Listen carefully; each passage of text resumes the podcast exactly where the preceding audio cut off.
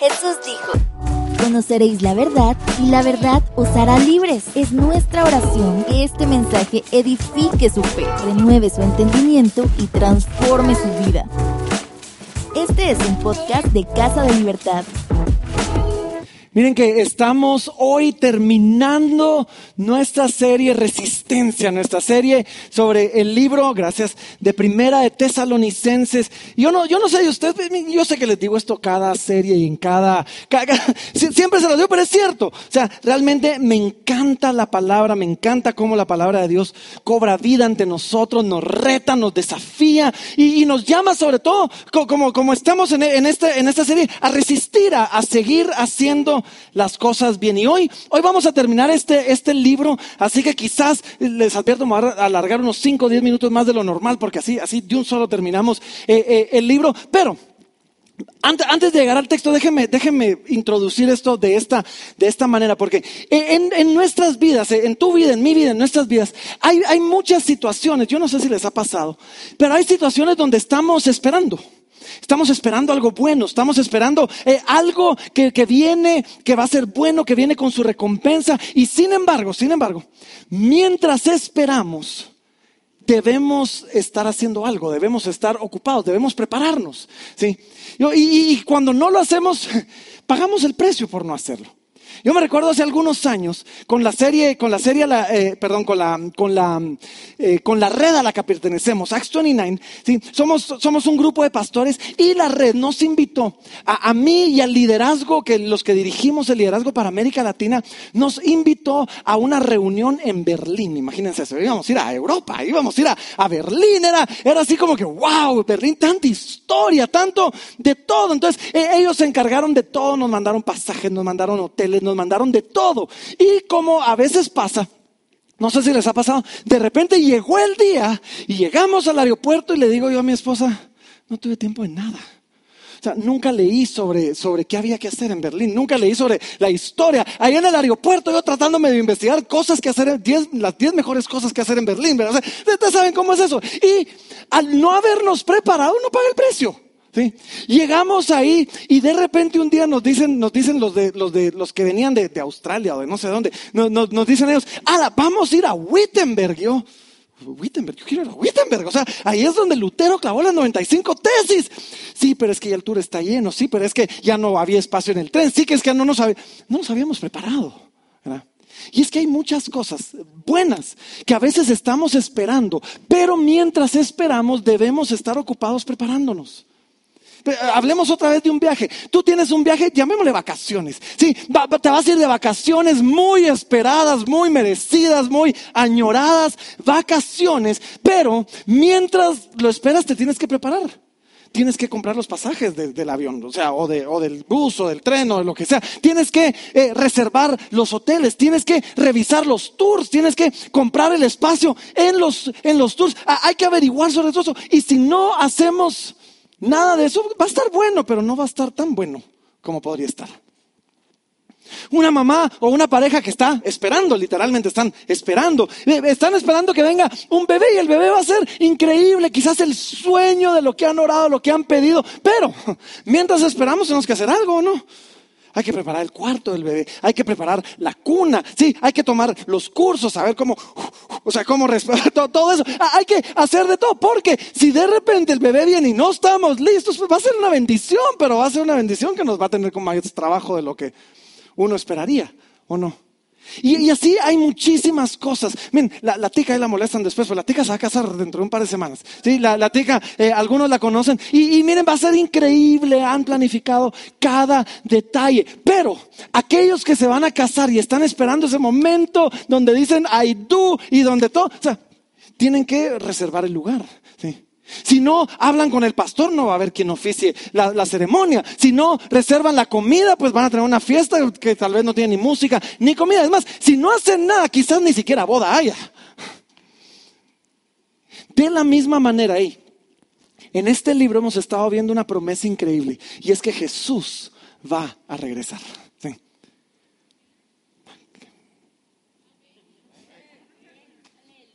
Amén. Amén. Jesús va a regresar y va a ser glorioso. O sea, hey, Todo este libro se ha tratado en buena parte de la esperanza, de nuestros ojos puestos con esperanza en la venida del Señor Jesucristo y va a ser increíble, su regreso va a ser glorioso, todo ojo le verá, toda lengua confesará, vamos a caer rendidos ante Él. Sin embargo, sin embargo, no estamos llamados a quedarnos de brazos cruzados mientras esperamos la venida del Señor Jesucristo. Estamos llamados a ser encontrados trabajando. Estamos llamados a ser encontrados ocupados en su, en su obra. Porque si no lo hacemos, no queremos, no queremos ser, la, semana pasada lo hablamos, no queremos ser ese mayordomo que no esperaba que su Señor viniera tan rápido, lo encontraron portándose mal. No queremos ser de las diez vírgenes que, que, se les acabó el aceite y las encontraron no preparadas. No queremos ser el que esconde el talento debajo de la tierra sin estar preparándose y esperando la venida de su, de su Señor. Sí, al fin, miren, al final del libro de, de Primera Tesalonicenses, es lo que nos toca el día de hoy. La semana pasada vimos nosotros la, la gloriosa venida del Señor Jesucristo, vimos nosotros la promesa para los que, los que han muerto, para los que duermen, y vimos la promesa de la venida del Señor. Pero hoy, mientras terminamos, el apóstol Pablo nos va a dar algunas instrucciones, muchas instrucciones. Es más, podríamos, y quizás vamos, a hacer una serie entera sobre solo el mensaje del día de hoy, pero hoy vamos a ir un poquito más rapidito. Pero son instrucciones que nos ayudan a responder la siguiente pregunta. ¿Qué debemos hacer mientras esperamos a que el Señor regrese? Y lo que me encanta es que son instrucciones bien prácticas, bien de todos los días. Son instrucciones que tú y yo debemos poner en práctica hoy mismo para prepararnos, para estar listos, para ocuparnos mientras esperamos este evento glorioso de la venida del Señor Jesucristo. Y como le dio, son un montón de instrucciones. Y para que no parezcan así tan regadas, las clasifiqué en tres grupos. Así que las voy a clasificar en tres grupos para que ustedes se puedan recordar mejor de ellas. Lo primero son instrucciones acerca de mi relación con la iglesia y con sus líderes. Y déjenme solo aclarar algo y decirles lo incómodo que va a ser para mí predicar esto. Sí, este es, hay, un versículo que habla de, de, la relación que tenemos que tener con la iglesia, con sus líderes. Es terrible para un predicador predicar esto, pero me encanta por eso que vayamos verso por verso, porque me obliga a predicar cosas que yo jamás predicaría. O sea, yo jamás predicaría este versículo. Así que mi relación con la iglesia y con sus líderes, número uno. Número dos, vamos a hablar de mi relación con otros. ¿sí? ¿Cómo debo yo relacionarme con otros mientras el Señor viene? Y número tres, mi relación con, con Dios. ¿sí? Ahora, con eso en mente, váyanse a 1 Tesalonicenses capítulo 5. 1 Tesalonicenses capítulo 5, vamos a comenzar en el versículo número 12. Versículo número 12, 1 Tesalonicenses 5 nos dice a nosotros así. Os rogamos, hermanos. Ya ahorita van a ver por qué es que me incomoda hablar de este tema. Os rogamos, hermanos, que reconozcáis a los que trabajan entre vosotros y os presiden en el Señor y os amonestan y los tengáis, los tengáis en mucha estima y amor por causa de su obra. Tened paz entre vosotros. Ahora ya se dieron cuenta por qué. Yo, yo cuando leo este texto me siento como, ah, ahorita les voy a predicar, mírenme, reconozcanme, aprecienme, por favor, tan bueno que... No se trata de eso, pero lo predico con tranquilidad porque la obra que se hace del Evangelio aquí no la hace una sola persona. La obra que se hace del Evangelio aquí se requiere de muchos para hacerlo. Y aquí hay un llamado a reconocer y a tener en estima a los que trabajan. Así que déjenme, déjenme darles un listado de a quienes les pido, porfa, reconozcan, porfa, tengan en alta, en alta estima. Porque para pastorear esta iglesia, para dirigir esta iglesia, no hay un pastor, habemos siete ancianos. Habemos siete ancianos que día a día, hey, seis de ellos, solo yo no, voluntarios que comparten la carga del cuidado, de la oración, del pastorado de la iglesia, que comparten la carga de la dirección, de la visión de la iglesia, asegurarse que seamos teológicamente claros, sensatos. Hey, ellos trabajan incansablemente, aparte de lo que hacen en su día a día, para servirlos a ustedes. Y Pablo nos dice, hey, yo quiero que ustedes reconozcan y estimen a estos que trabajan para ustedes. Y no solo ellos, hey, tenemos un staff, personas que ya trabajan en la iglesia, que son remunerados por trabajar en la iglesia, pero tenemos, tenemos un staff que día a día trabajan para que todo lo que queremos hacer se haga. Y ahora voy a hablar de, ellos eh, eh, en, un momentito más, pero tenemos líderes de grupos, líderes de ministerios, tenemos eh, padrinos de recovery, gente que da de su tiempo, de su talento, de su esfuerzo para cuidar a cada uno de ustedes que el Señor les ha encomendado a su cuidado.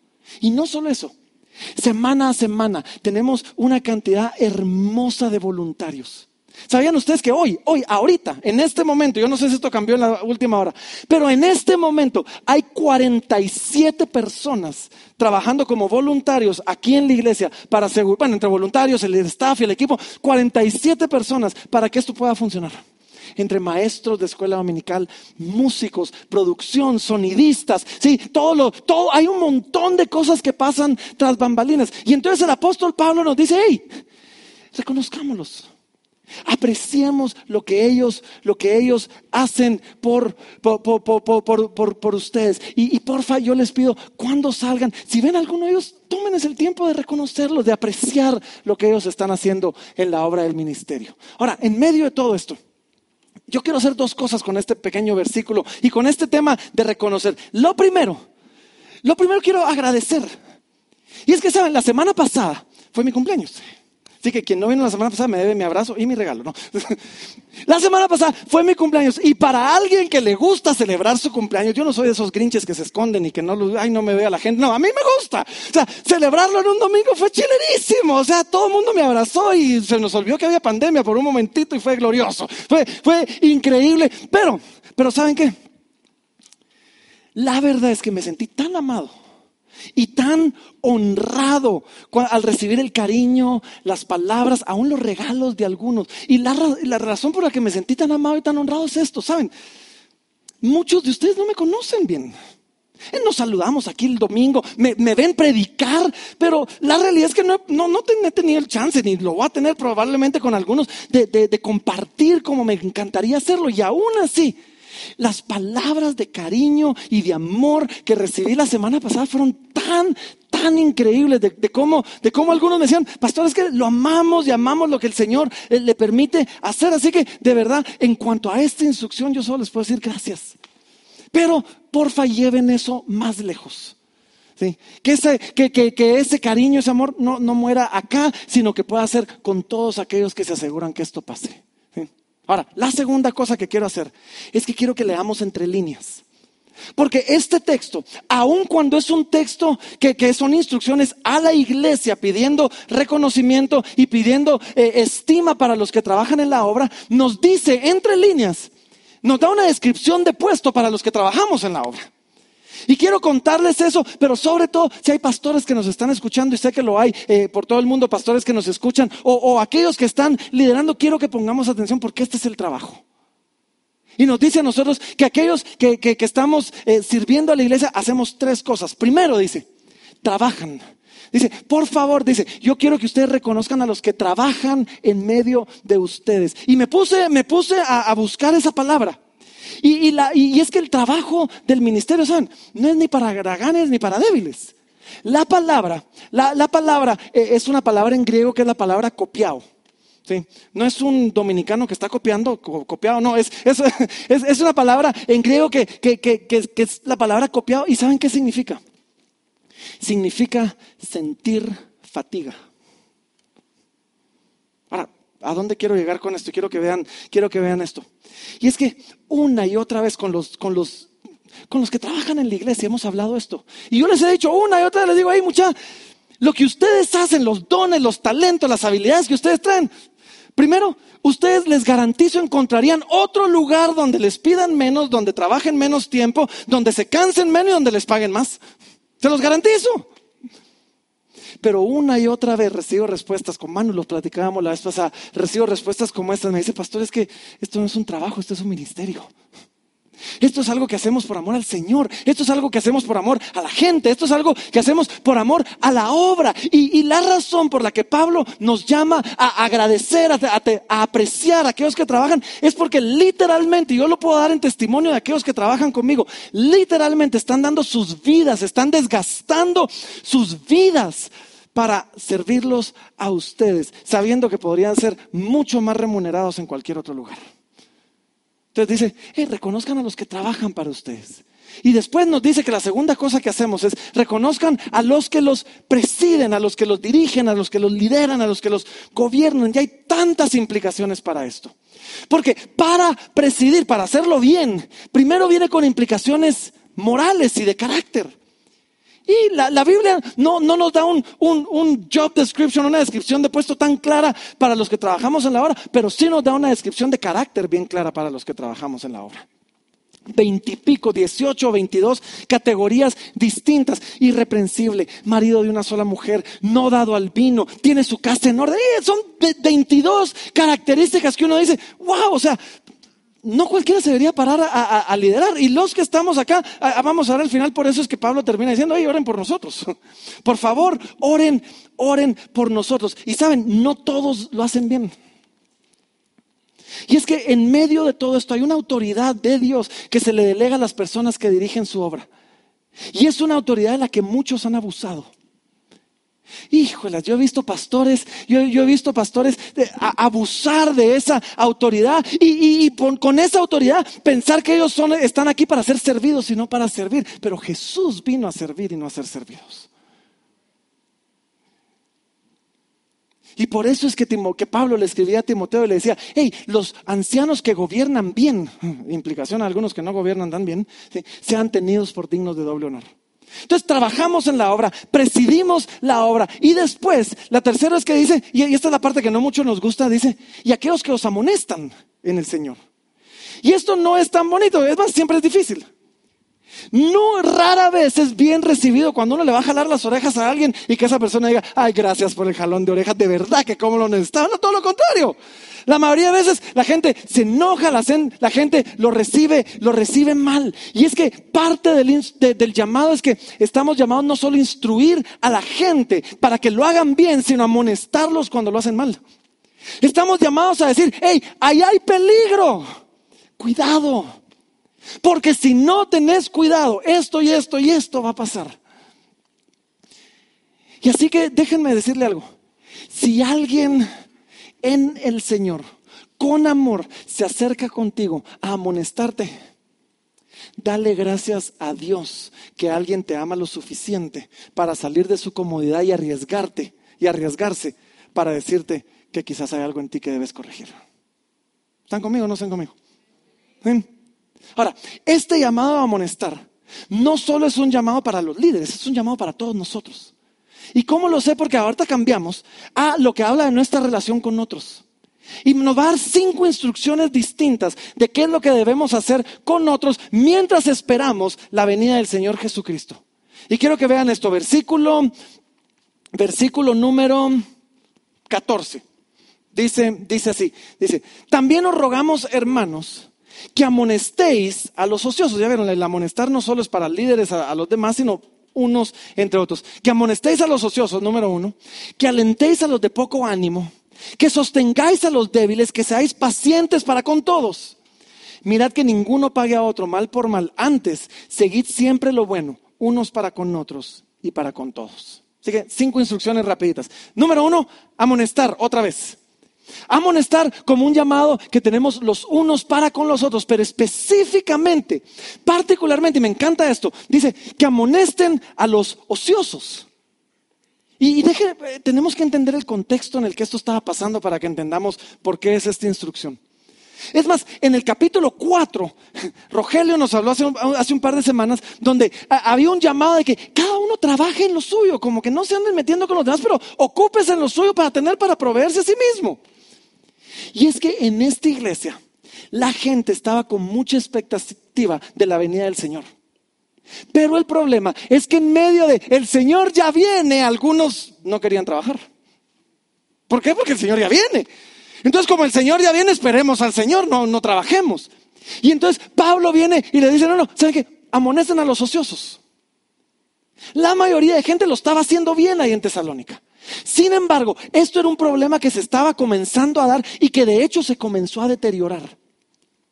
Porque apenas un año después, apenas un año después, Pablo escribe una segunda carta a los tesalonicenses. Y en esa segunda carta a los tesalonicenses ya no, ya no es tan suavecita ni tan bonita como esta primera. Vuelve a hablar de la venida del Señor, vuelve a hablar de, todo lo que hemos estado hablando. Quizás el próximo año la, la vemos, pero en medio de todo eso hay una advertencia en segunda tesalonicenses terrible. Y es que en segunda Tesalonicenses, capítulo, capítulo 3 y versículo 10, nos dice a nosotros esto, dice, porque también cuando estábamos con vosotros, os ordenábamos esto, y esta era la advertencia, que si alguno no quiere trabajar, que tampoco coma. Y es que otra vez había gente diciendo, ya viene el Señor, no hagamos nada. Y saben, hay gente que todavía hace lo mismo. En mi época, yo vi a muchos no ir a la universidad porque es que va a venir el Señor, hay que trabajar en la obra. Y, entonces muchos no, no querían trabajar, muchos no querían estudiar, muchos no querían prepararse. Y lo que Pablo nos está diciendo aquí es, hey, amonestemos a los ociosos. El Señor va a venir, sí, y va a ser glorioso. Y mientras Él viene, trabajen. Y mientras Él viene, ocúpense en lo suyo. Y mientras Él viene, eh, esfuércense y den con todo. Provean para ustedes, provean para otros, pero no sean ociosos. ¿Sí? Entonces, primera cosa en nuestra relación con otros, mientras esperamos la venida del Señor, es amonestemos a los ociosos, número uno. Número dos, debemos alentar. Dice, alentar a los de poco ánimo. O sea, no todos tenemos el mismo carácter y la misma personalidad, no sé si se han dado cuenta de eso. Tal vez es un descubrimiento para todos, pero hay, hay personas, hay personas que, wow, son, un roble, o sea, nada los desanima, nunca se bajonean, siempre están de buen humor. Sí, hay personas que uno dice, wow, ¿cómo le hacen? Y de repente nos topamos con que hay personas que no, que se desaniman mucho más rápido, que se afanan mucho más, que es mucho más rápido y que mucho más rápido pierden su ánimo. Y lo que nos está diciendo aquí es esto, y déjame decirte a ti. Si tú eres, si tú eres de los fuertes, si tú eres de los que nada los desanima, porfa, no voltees a ver a aquellos que se desanimen con, con ojos de juicio. Usa esa tu fuerza para alentar, para motivar. Usa esa tu fuerza para consolar, para animar, para, para exhortar a aquellos que quizás están desanimados. Si Dios te dio fortaleza, si Dios te dio ese carácter así tan firme, no es solo para que tú le saques provecho, es para que levantes al que tiene poco ánimo.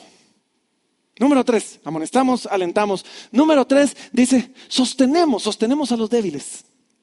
Sostenemos a los débiles. Y esto Suena parecido al anterior, pero este tiene una implicación un poquito más física. Porque esto está hablando quizás de personas que a través, que por causa de enfermedad o por alguna situación, literalmente habían quedado físicamente débiles. Y entonces, ya sea temporalmente o ya sea a largo plazo, no podían hacer lo que otros hacían porque no, no podían, ¿no? su cuerpo no se los permitía.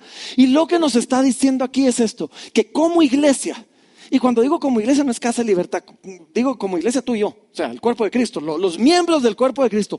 Como iglesia debemos procurar sostener a aquellos que no tienen, ya sea temporal o permanentemente, la fuerza para hacerlo solos. Amonestamos, alentamos, sostenemos. Número cuatro, este me gusta. Seamos pacientes. Somos pacientes y todavía clara, para con todos. Y déjenme amarrarlo con esto. Porque cuando amonestamos a alguien no siempre vemos el fruto de inmediato.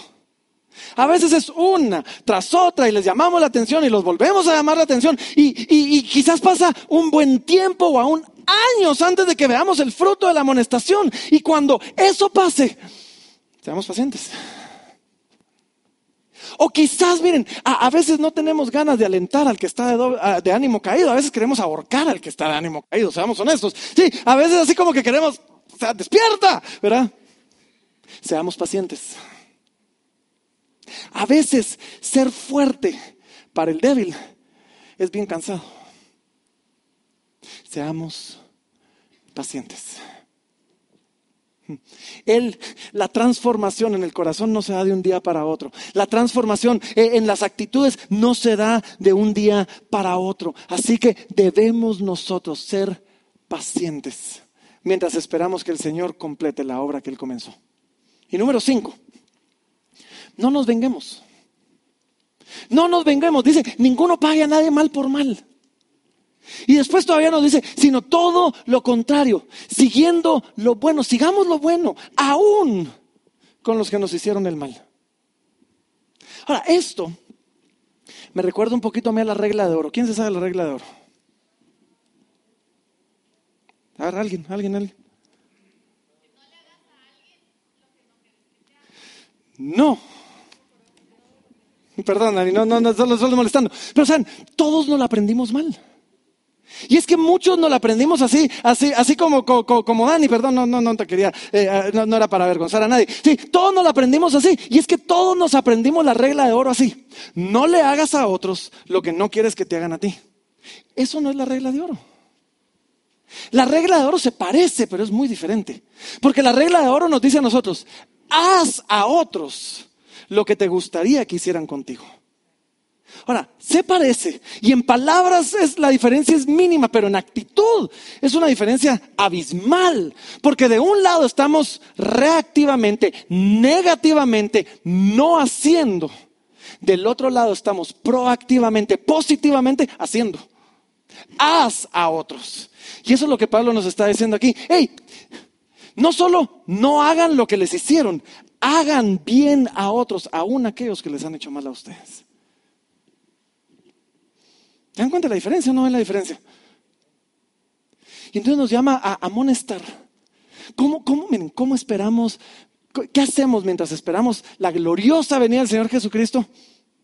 Amonestamos a otros, nos alentamos, nos sostenemos, somos pacientes, no nos vengamos, somos bondadosos los unos con las otros. Y miren, la iglesia, y pónganme atención que esto es bien importante, y los que están en casa, pónganme atención ahorita por un momentito. Y es que la iglesia hace el bien proactivamente, no reactivamente. Nosotros hacemos el bien, aún aquellos que nos desean el mal, y no reactivamente estamos esperando responder a lo que nos hacen. ¿Están conmigo o no están conmigo?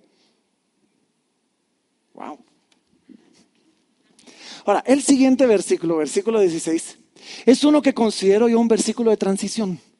¿Y por qué de transición? Porque este puede caer en la categoría de mi relación con otros o puede caer en la categoría de mi relación con Dios. Habla de las dos, así que para no complicarme la vida y tratar de adivinar, lo puse de transición. Versículo 16 nos dice a nosotros así, estad siempre gozosos. Ahora, ¿por qué es de transición?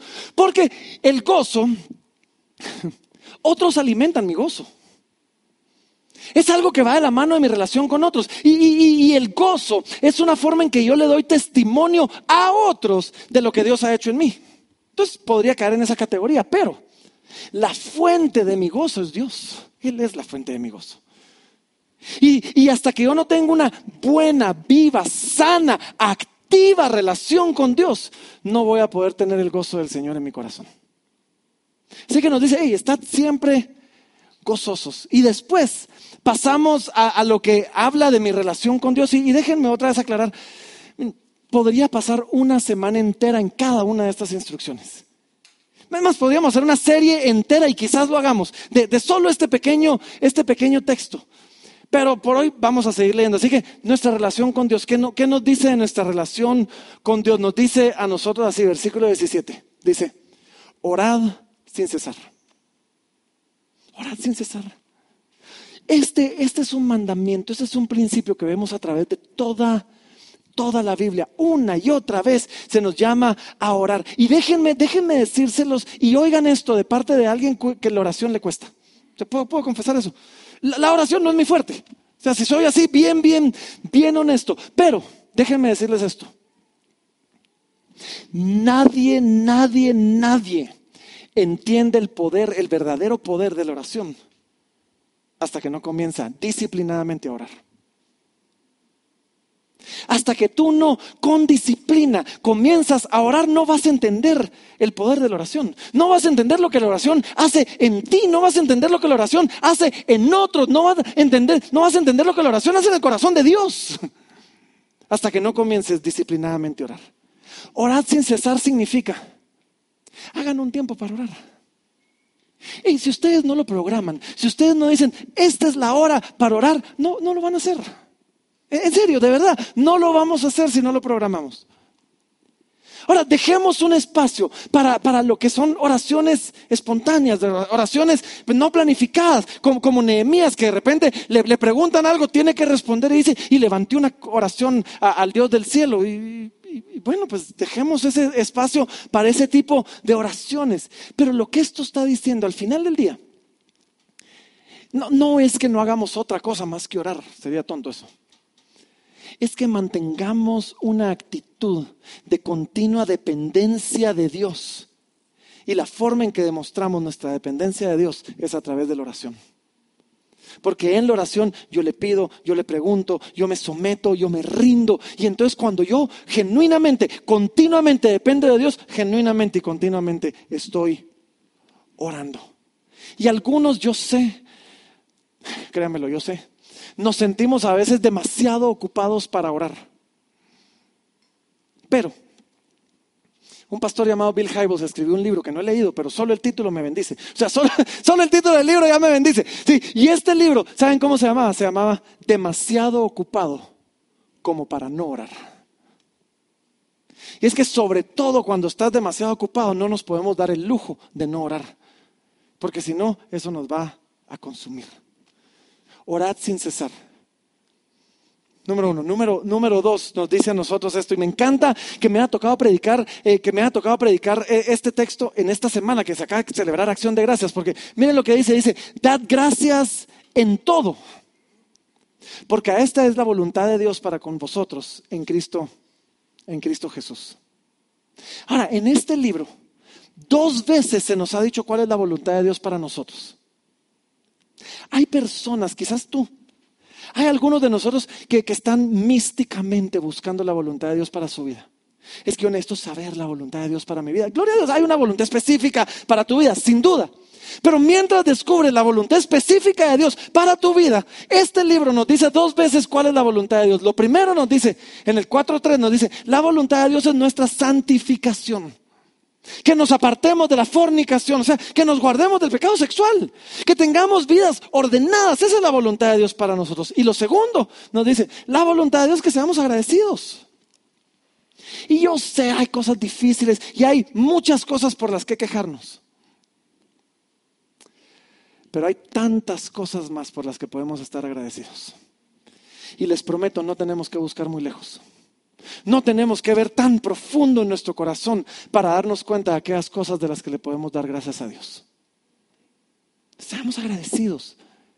Esta semana, por supuesto, fue Thanksgiving y, todo mundo, todo mundo sacó versos eh, y, versos y frases y de toda gratitud, pero hubo uno que a mí me encantó, porque es algo que yo siempre he dicho, pero, pero que no lo había visto así, así puesto. Y, esta foto la, la, vi en Facebook y quiero que vean esta foto porque decía así, decía, no son las personas felices las que son agradecidas. Son las personas agradecidas las que son felices. Y yo creo esto con todo mi corazón. Porque yo creo que, que, una de las bases de la felicidad es la gratitud. Y una de las bases de la infelicidad es este sentido de, eh, los gringos dirían entitlement, este sentido de, de, yo me merezco algo, yo me merezco las cosas. Y es que cuando yo me merezco algo y no lo consigo, soy infeliz. Pero cuando yo reconozco que no merezco nada y todo lo que recibo es solamente de, de, parte de la gracia de Dios, entonces todo lo que recibo lo recibo con gratitud y puedo ser agradecido y puedo ser feliz con mucho o con poco, porque sé que todo lo que tenga, mucho o poco, es simplemente un rebalse de la gracia de Dios para conmigo. Mm. Así que alguien publicaba eh, esta semana eh, un, pache peleando contra un pavo y decía, sí, eh, nosotros somos guatemaltecos, así que no es semana de pavo, sino semana de pache. Pues con pache, con pavo, con frijol y arroz, o sea, ¿qué importa? Es bueno tomar un tiempo para agradecer a Dios por sus bondades sobre nuestra vida. Amén. Esa es la voluntad de Dios para con nosotros. Entonces, oramos sin cesar. Damos gracias a Dios por todo. Número tres, dice así, y, estuve tentado a unir el versículo 19 con el 20 y 21, ahí van a ver por qué, pero lo voy a dejar separado. Dice así, no apaguéis al Espíritu. No apaguéis al Espíritu.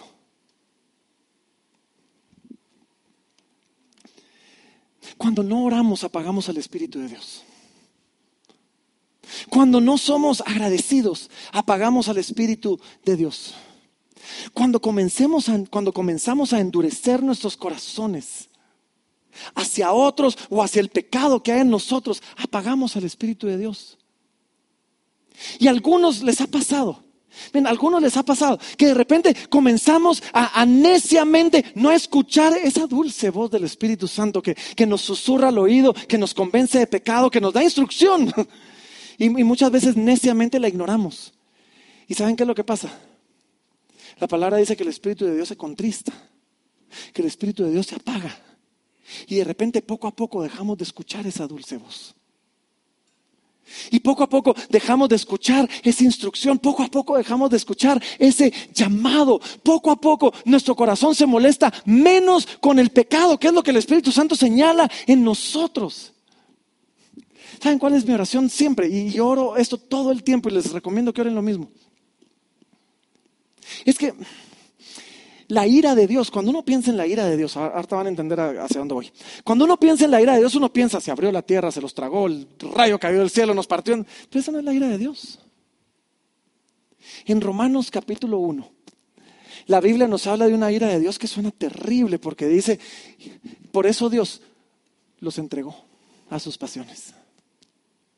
Y mi oración, una y otra vez, y va de la mano con esto, Siempre he orado, Señor, solo no me entregues. No me entregues a mis pasiones, no me entregues a mi pecado, no dejes nunca que el pecado me deje de molestar. No dejes nunca de moverme al arrepentimiento, porque saben, cuando uno comienza a pagar al Espíritu, poco a poco uno va sintiendo cómo deja de escuchar la voz del Espíritu Santo, cómo el pecado se va volviendo cada vez más apetecible y cómo dar ese paso. Ya es solo un paso más. En Recovery compartimos esto y decimos, aquel que cae, no cae de muy alto. Llevaba ratos cayendo. Y ese famoso paso, esa famosa caída, ya solo fue una última grada más que él bajó. No apaguemos al Espíritu. Cuando el Espíritu habla, escuchemos. Si el Espíritu nos, nos reprende, arrepintámonos sea donde sea que estamos. ¿sí? No rehusemos seguir su dirección, ya sea la dirección que nos dan las escrituras o la dirección que un poquito más místicamente, más personalmente el Espíritu Santo pone y a veces nos llama a hacer o a decir cosas que muchas veces decidimos ignorar. No apaguemos al Espíritu. Y después nos da una instrucción que otra vez puede ir de la mano con esta o puede ser una instrucción distinta. Y quiero que la vean porque el versículo 20 dice así, dice, no menospreciéis las profecías. Y el 21, lo, vamos a sumar al 21, dice, examinadlo todo, retened lo bueno. Déjenme explicarlo de esta manera y decirles algo que yo estoy convencido al 100%. Dios le habla activamente a su pueblo. ¿Cuántos creen eso? Dios siempre nos está hablando. La manera principal en que Dios nos habla es a través de su palabra. Esa es la manera infalible en que Dios nos va a hablar. Su palabra cuando la leemos nosotros personalmente, su palabra cuando la escuchamos predicada, proclamada proféticamente sobre nosotros, Dios nos habla. Algunos le llaman a la predicación autoritaria de la palabra de Dios como, como profecía. Él está proféticamente proclamando la palabra nítido, pero, pero, yo tengo también la convicción absoluta de que Dios nos habla de una manera más personal, más mística muchas veces. Y muchas veces Dios levanta a personas a quienes les ha dado un don, el don de profecía. Y quizás les ha pasado, y a mí me ha pasado, que de repente viene alguien y dice, mira, fíjate que no sé cómo vas a tomar esto, pero es que yo siento como que Dios dice, y ¡plá! le tiran a uno y así como que, eh, sí, no tenés ni idea de qué estás hablando, pero yo sí. Entonces, a mí me pasa todo el tiempo. Y aunque he aprendido a, ya no decir Dios dice, porque Dios dice es infalible. Y yo no soy infalible. O sea, yo sí soy bien falible. Aunque he aprendido ya a, no decir Dios dice. ¿Saben? Continuamente el Señor me pone cosas para personas. Y de repente estoy orando por personas y el Señor comienza a mostrar algunas cosas. Y yo les digo, mira, yo siento como que el Señor estuviera diciendo, y ahí va. Y uno ve como la gente se quebranta y como, como corazones de repente son abiertos, expuestos completamente. Y yo he aprendido a, cuando, cuando pasa algo así, les digo, eh, ¿tiene sentido esto para ti? Porque yo soy falible. Y comencé, pero es que fíjate. No menosprecies las profecías. Si alguien se acerca a ti con lo que creen ser una palabra de Dios, escucha, no menosprecies las profecías. Cuando, te, cuando escuchas la palabra de Dios predicada, proclamada sobre ti, escucha, no menosprecies las profecías. Pero, pero, pero, pero, pero, tanto el que tiene el don de la profecía como el maestro que está eh, exponiendo la palabra de Dios se pueden equivocar. Bien, yo, tú puedes leer mal la palabra, interpretarla completamente equivocado. Aquel que te esté enseñando, me gustaría pensar que con buena intención se puede equivocar y enseñarte tonteras que no dice la Biblia. Y aquel que está profetizando, quizás con una buena intención o quizás con una mala, pueden hablarte cosas en nombre de Dios que Dios no dijo. Eso pasa. ¿Sí? Eso, eso pasa. ¿Sí? Muchos, a los profetas modernos solo les gusta predicar cosas bonitas. Y es que seamos honestos, lo bonito es más bonito. Bueno, uno lee los profetas del Antiguo Testamento, solo cosas feas hablaban. El Señor dice, si no se arrepienten y hay, Ahora, nuestro énfasis, y esto lo dijo Ángel, nuestro énfasis debería ser en bueno, no en bonito. Porque si solo nos enfatizamos en bonito y no en bueno, nos vamos a quedar con algo barato. Bueno, bonito, no, no lo vieron, no. Está bien. Por esta razón, porque nos podemos equivocar, es que Pablo nos, añade, no, no, no menosprecéis las profecías, escuchen, pero cuando escuchen, dice, escudriñadlo todo. Escudriñadlo todo. Y retened lo bueno. Pablo, Pablo honró a, los de una ciudad llamada Berea. En Hechos 17, 11, nos, dice, nos dice así, dice que Pablo, dice, estos eran más nobles que los de Tesalónica. O sea, los tesalonicenses, la carta que estaban, dice, los de Berea eran más nobles. ¿Por qué? Pues recibieron la palabra con toda solicitud, la recibieron. Y después dice, escudriñando cada día las escrituras para ver si esas cosas eran así. Y Pablo les vuelve a escribir, pero ahora a los Corintios. Y en 1 Corintios 14, en 1 Corintios 14, versículo 29 les dice, asimismo los profetas hablen dos o tres. Y los demás, miren esto, qué, qué grueso, juzguen.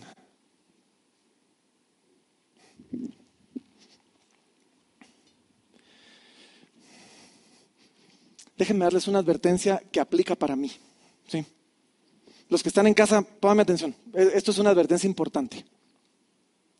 Si algún maestro de la palabra, si alguien que se haga llamar profeta, y yo creo que los hay, si algún profeta el día de hoy se rehúsa a admitirse falible y a ser juzgado, huye, huye por tu vida porque cuando un maestro se para acá pretendiendo él ser infalible, lo que él dice, así es. Ya, ese maestro se perdió. Y si alguna vez te pasa aquí en Casa Libertad, sale huyendo porque ya nos perdimos. Eh, no a nadie le gusta que lo escudriñen y que lo juzguen. Pero ¿saben qué? Lo único ah, infalible es la palabra de Dios. Usada en su contexto correcto. Y así que tú, mira, mientras esperamos la venida del Señor, van a haber un montón de maestros a los que vas a escuchar, sobre todo en tiempos de pandemia. Wow, si algo hizo la pandemia fue abrirnos al mundo. Y ahora tenemos gente oyendo a gente de todos lados que saber ni quiénes son. Algunos sí sabemos quiénes son. Estaba esta semana hablando con alguien y le digo, ¿y, a qué iglesia estás yendo? Fíjate que yo estoy congregándome en River Church con Dante Degel. Él está en California. es que vieras qué bonito predica. Yo sé, predica de chilero. Yo no soy Dante Gebel, no soy tan chistoso, de verdad. Pero saben que sobre todo en tiempos donde hay tantas voces hablándonos, debemos crear criterio. Debemos desarrollar discernimiento. Debemos asegurarnos de que no, no podemos decir que amén a todo. De verdad. No podemos decir amén a todo. Y tú y yo necesitamos desarrollar ese criterio para aprender en algún momento a decir, esto no amén. Esto sin duda no, amén. Y por eso nos dice, hey, regresemos al, texto, escudriñad, escudriñadlo todo. Y después dice, examinadlo todo. pero quiero que vean el énfasis, retened lo bueno. Ahora, algunos aprendieron este versículo así, examinadlo todo, retened lo bueno, desechad lo malo, nos decían. Pero esa segunda parte no la dice el texto. Está implícita, está implícita sin duda, pero no la dice. Y es que creo yo que si nuestro énfasis es en desechar lo malo, nuestra actitud a la hora de sentarnos va a ser buscar qué desechar. Pero si mi énfasis es retener lo bueno, mi actitud a la hora de sentarme va a ser que retener. Y yo creo que tú te puedes sentar, escuchar a cualquiera y retener más de algo bueno. Pero hay personas que ya ni siquiera escuchan porque solo están enfatizados en lo que deben desechar. Pero bueno, vamos a acelerar un poquitito para no tardarme tanto. Versículo 22 dice así, dice, absteneos de toda especie de mal. Hay una versión en inglés, creo que es la ESV, no, no soy seguro, pero me gusta porque dice, absteneos de toda la apariencia del mal. Entonces nos enseña que no solo nos abstenemos del mal, nos abstenemos de lo que parece malo, aun cuando no necesariamente lo es. Y eso es importante, porque a veces nos encontramos haciendo cosas buenas que parecen malas o cosas que no son malas, pero que igual parecen malas. Y el problema es cuando yo decido que no me importa lo que otros piensen, porque esto no es malo, aunque parezca malo, rápidamente me voy a dar cuenta que eso me va a poner un paso más cerca de decir, y ya no me importa cuando algo sea malo, y entonces sí voy a hacerlo malo. Entonces nos dice, absteneos de todo tipo de mal. Y déjenme aterrizarles esto y por favor, yo sé que les he dicho esto varias veces, pero pónganme atención, por favor, porque esto es importante. No juguemos con la tentación. No eres ni tan pilas, ni tan sabio, ni tan fuerte para resistir la tentación. Cuando se trata de la tentación, huye de la tentación.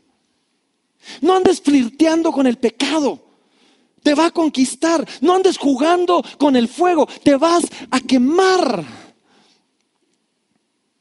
El Padre nuestro es otro que lo aprendimos mal. Porque siempre nos enseñaron a orar y no nos dejes caer en tentación. Pero eso no es lo que dice. El Padre nuestro dice, y no nos metas en tentación. Porque el Señor sabía, ya estar en la ser tentado no es pecado. Ojo, ser tentado no es pecado. Caer en la tentación es pecado.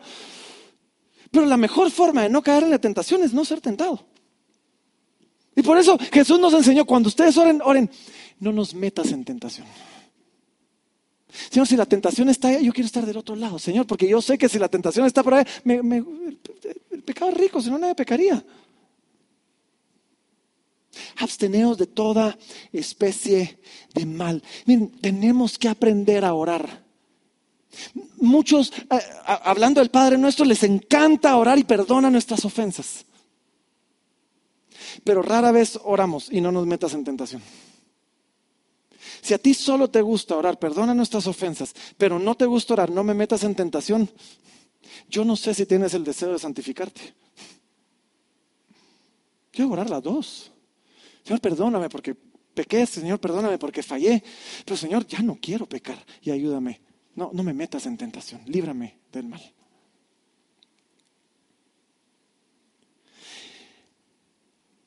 Mientras esperamos la venida del Señor, Debemos aprender a tener una buena relación con la iglesia, con sus líderes. Debemos aprender a tener una buena relación con otros. Debemos aprender a tener una buena relación con Dios. Y aun cuando tu relación ha sido buena, resiste. Así se llama esa serie, resistencia. Resiste, sigue haciéndolo bien, hazlo bien, todavía más, hasta la venida del Señor. Y ahorita termina ahí el libro y, viene y termina con una oración. ¿Se recuerdan que les dije que habían tres oraciones en el libro? En el libro, que eso parecía un Big Mac. Pan, carne, pan, carne, pan. O sea, ah, llegamos al último pan, llegamos a la última oración. Y en esta última oración me, encanta porque ya Pablo nos reflejó cuál es la voluntad de Dios para nosotros. Y ahora Pablo va a orar por, por la iglesia. Y miren lo que ora, porque le dice, le dice, y el mismo Dios de paz, el mismo Dios de paz os santifique por completo y todo vuestro ser, espíritu, alma y cuerpo, sea guardado irreprensible para la venida de nuestro Señor Jesucristo. Y después vemos nosotros la confianza que Pablo tenía en, esta oración, respondía en, en el poder de Dios para hacerlo, porque dice, fiel es el que os llama, el cual también lo hará. ¿Saben de qué se trata este libro? Primero de Tesalonicenses. Santidad, amor y esperanza. De eso se trata este libro. De que nos guardemos en santidad, que nos guardemos en amor y que amemos a otros mientras tenemos los ojos con la esperanza de la venida de nuestro Señor Jesucristo. Eso es lo que Pablo ora. Y que Dios los santifique. Mientras esperan la venida del Señor Jesucristo y son guardados irreprensibles ante ello. Ahora, ya Pablo nos había dicho que la voluntad de Dios era nuestra santificación. Y yo quiero que vean esto. La mejor oración que tú puedes hacer es agarrar aquello que conoces que es la voluntad de Dios y convertirlo en una oración para tu vida. Su voluntad es nuestra santificación, que el Señor nos santifique. Porque cuando tú oras de esa manera, al igual que Pablo, vas a poder decir, fiel es el que os llama, el cual también lo hará. O sea, yo sé que Dios va a hacer esto porque sé que es su voluntad. Y en medio de todo esto, nos revela a nosotros dónde está nuestra mayor esperanza. Y es que mi mayor esperanza no está en mi habilidad de ser santo mientras el Señor viene. Mi mayor esperanza está en la habilidad de Dios de santificarme para sí mismo mientras Él viene por mí. Yo doy gloria a Dios por eso, porque si fuera en mi habilidad, no sé si hay mucha esperanza en eso. Pero al ser en su habilidad para santificarme, yo puedo estar parado firme diciendo, fiel es el que os llama, el cual también lo hará. Y me encantaría decir amén, pero nos quedan tres versículos. Así que los voy a leer rapidito porque hay que leerlos todos. Y, este siguiente me encanta por la vulnerabilidad del apóstol Pablo, porque miren, miren cómo termina y les dice, hermanos, orad por, por nosotros. Hey, aquellos que trabajan, aquellos que los lideran, aquellos que los presiden, aquellos que son humanos, tienen tentación, se desaniman, se deprimen, sí, se desmotivan, sí, están, eh, son hombres y están tentados al pecado, son mujeres que también son tentadas al pecado. Así que por favor, por favor, oren por nosotros. No hay nada más amoroso que tú puedes hacer. Por cualquiera, no digamos por los líderes. Quiero orar por ellos. Hace como dos semanas recibí una llamada. Mariale, la esposa del pastor Rogelio, me llama y, me dice, no sé qué está pasando, pero estoy orando por usted. ¿Cómo? digo, no hay nada más amoroso que recibir una llamada así. Oren, oren por nosotros, por favor. Sí, por favor. Mientras más ores por tus líderes, más te vas a beneficiar de lo que Dios puede hacer a través de ellos.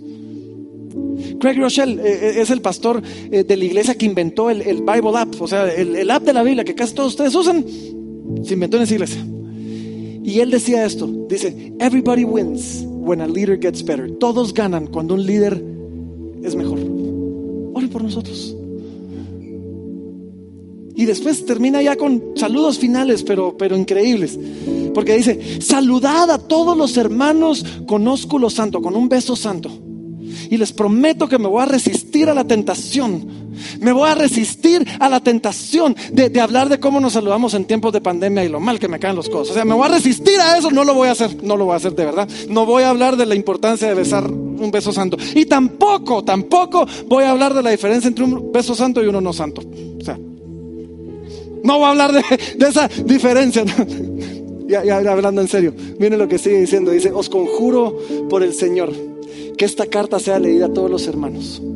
Déjeme solo sacar una última conclusión de esto.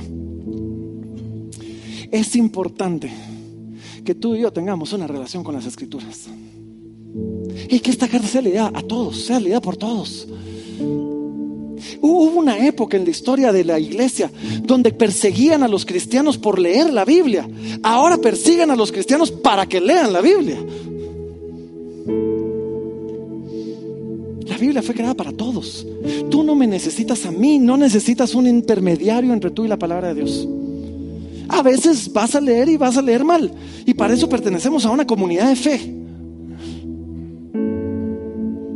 Pero lee tu Biblia. Hay Lee tu Biblia y miren cómo termina. Dice, la gracia de nuestro Señor Jesucristo sea con vosotros.